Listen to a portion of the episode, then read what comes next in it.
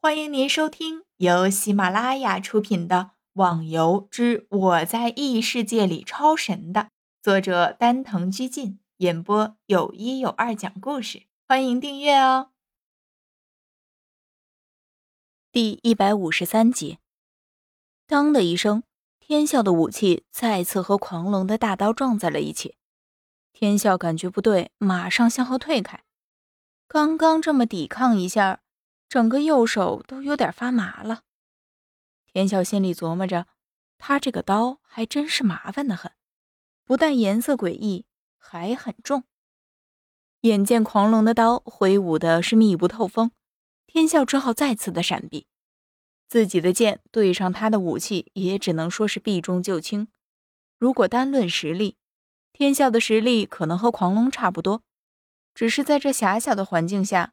天啸无法完全施展自己的身法，一时之间就处了下风，只能游荡在狂龙的周围寻找漏洞加以下手了。再看西门一边，虽然少了天啸的帮忙，但是由于几人的严密配合，却再也没有任何的败相。再看与其战斗的怪，可能因为即将生命终止，动作也慢了一些。在这大好的时机。几个人更是奋力挥动着手中的武器。终于的，怪在几人的奋力合击下倒地了。众人捡起几件地上掉落的装备，随即看向天啸和狂龙的战斗。狂龙无意的看到站在这边的西门几人，心生惧意。现在的他已经知道天啸的大概实力，现在才知道吴天为什么老跟他们说。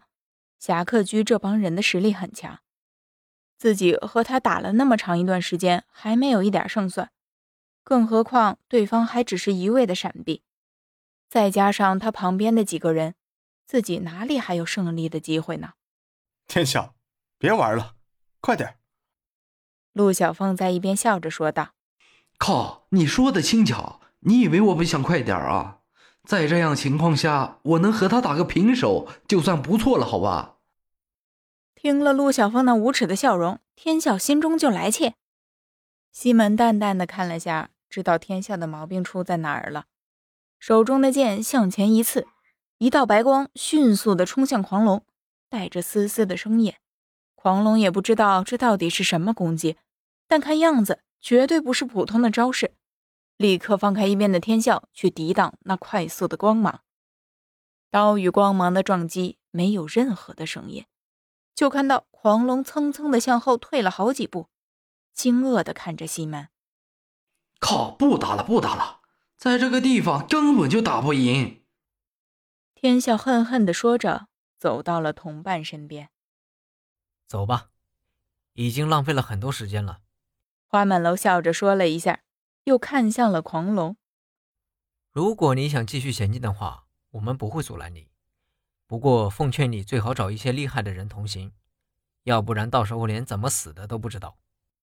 看到几人离开，狂龙皱着眉头想着：刚刚和天啸战斗时，他也看到了西门几人和怪物的战斗了。他很清楚，自己一个人根本就敌不过。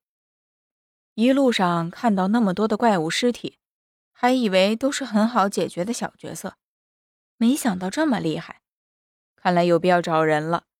正想着，狂龙又退回了进来的方向。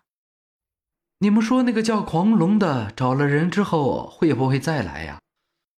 天笑问道。这个很难说。如果他找的是自己行会的人，可能会回来；如果不是的话，那就未必了。哦，这怎么说？据我所知，四大行会中实力最低的就是狂龙会。虽然他们的老大狂龙实力和我们差不多，但是却不像另外三大行会一般，有着不错的核心成员。也就是说，狂龙会现在的名气是狂龙一手打下来的。他现在去找的大概就是另外三大行会的人了。你想啊，另外三个行会他们也是进来寻宝的，不可能放弃这个机会就来帮他。嗯。很有道理。如果他不来，那是最好，这样就没有人来烦我们了。其实，就算狂龙会找到了自己的行会的人，他也未必会来。经过刚刚这一场，他应该很清楚我们和他之间的差距了。花满楼哈哈笑了几下，还真有几分狂派。唉，可惜逍遥不在，不然我们的速度可以发挥到最快了。陆小凤遗憾地说了声：“他的御剑术在这种情况下可以帮上不少的忙。”听众小伙伴，本集已播讲完毕，请订阅专辑，下集更精彩哦。